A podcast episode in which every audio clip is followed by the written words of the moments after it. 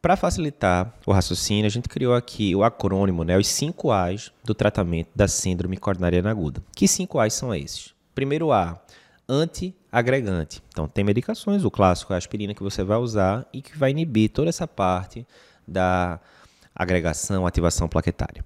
Segundo A, anticoagulante, como a gente viu que tem formação de rede de fibrina, fator tecidual ativa ali o, o fator 7, que ativa o fator 10, e assim por diante você vai dar medicações anticoagulantes, como a heparina, por exemplo. Terceiro A, na hora que forma o trombo ali na artéria, isso vai gerar isquemia e, via de regra, o paciente vai ter dor torácica, é a prestação clássica. A gente não quer que o paciente tenha dor torácica. Por quê? Primeiro, causa desconforto ao paciente.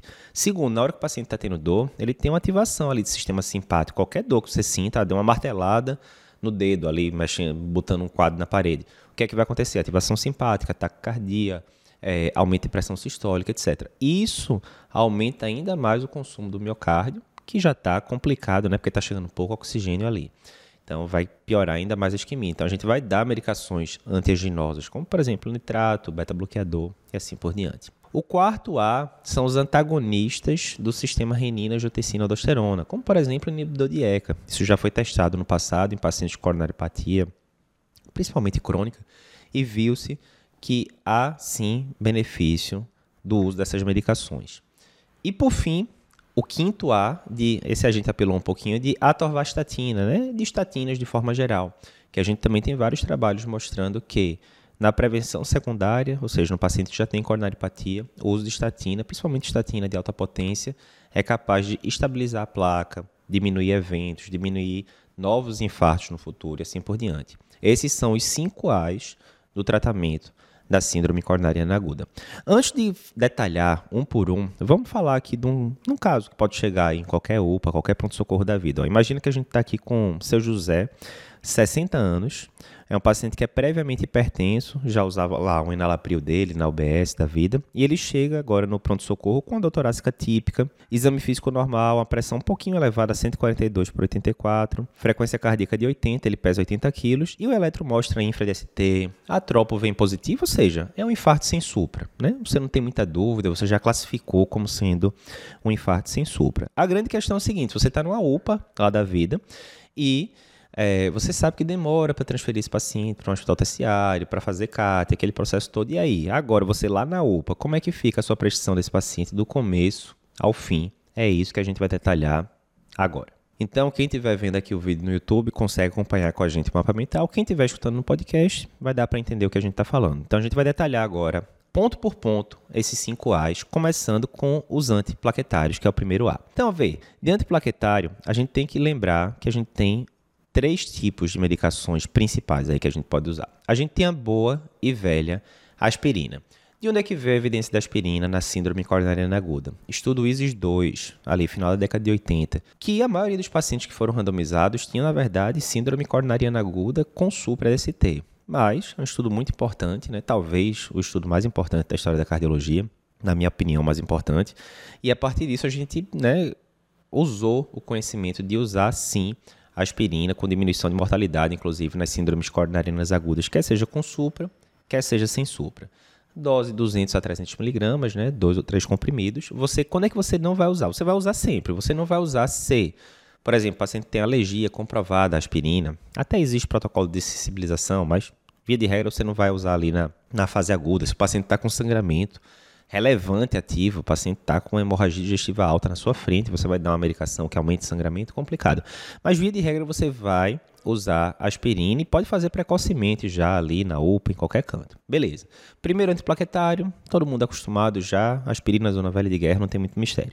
Segundo grupo de antiplaquetário, são os inibidores da P2 Y12. O clássico é o clopidogrel, né, que é um tianopiridínico, mas a gente tem prasugrel, tem ticagrelol, tem medicações mais potentes, né? E aí já começam algumas questões. Primeiro, dessas medicações, qual a que eu vou escolher? A gente tem vídeo específico falando sobre isso, né? De, ah, prefiro ticagrelol, prefiro prasugrel, prefiro clopidogrel. Enfim, a gente tem tem conteúdo específico disso. Mas um primeiro ponto importante é o seguinte: quando fazer essa medicação, eu vou fazer lá na, na UPA já ou eu deixo para fazer na hora do CAT, etc. E aqui tem um ponto importante. A diretriz brasileira de 2021 de síndrome coronariana aguda diz o seguinte: se o paciente for fazer CAT precoce, nas primeiras 24 horas, você deve segurar o segundo antiplaquetário para a sala de hemodinâmica. Qual a lógica disso? Tem dois conceitos aí. Primeiro, você sabe que esses pacientes com síndrome coronariana aguda, estamos falando sem supra agora, cerca de 10% deles têm anatomia cirúrgica. Quando chega lá no CAT, está lá o CAT todo destruído e o paciente vai ter que fazer cirurgia de revascularização miocárdica. E daí, Eduardo?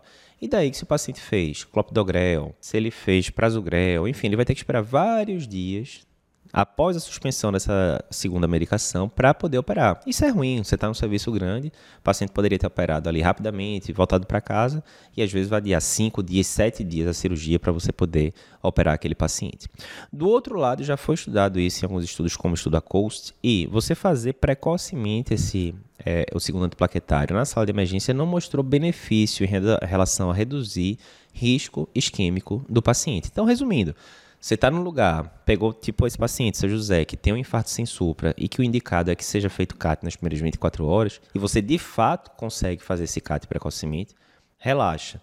Não precisa fazer o segundo plaquetário agora. Quando você estiver lá na sala de hemodinâmica, que você vir o que é que tem o CAT do paciente, ah, vou fazer angioplastia, vou fazer tratamento clínico, vou mandar para cirurgia.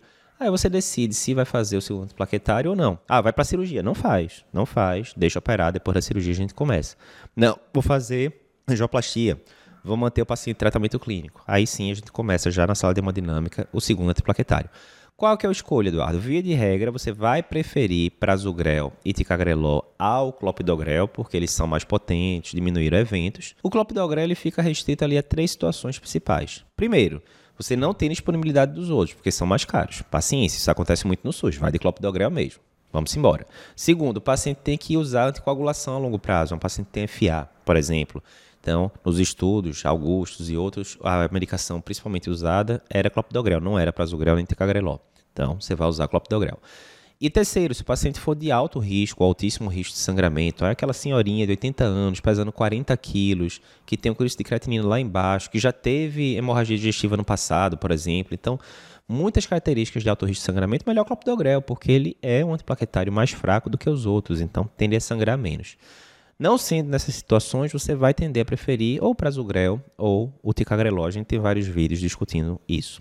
O terceiro grupo de antiplaquetário são os inibidores da 2B3A, que hoje em dia o que a gente tem aqui da glicoproteína 2B3A, o que a gente tem no Brasil é o tirofiban. E aqui fica simples, porque antigamente se usava essas medicações já na sala de emergência, antes de fazer CAT, e hoje em dia basicamente fica restrito ao período pós-CAT na hora que geralmente é o hemodinamicista que vai dizer, ó, oh, vamos usar por causa disso. Por exemplo, tem muito trombo, a angioplastia foi difícil de, de realizar, não ficou com aquele resultado tão bom, tem um risco maior de trombose distente.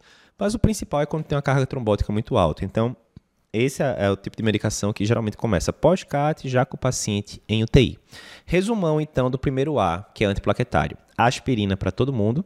Segundo antiplaquetário, a maioria dos pacientes vai usar sim, mas o time você vai ter que ver. CAT muito precoce, nas primeiras 24 horas não faz agora de cara, deixa para fazer depois que vê a anatomia do CAT. Vai demorar para fazer o CAT e geralmente você faz.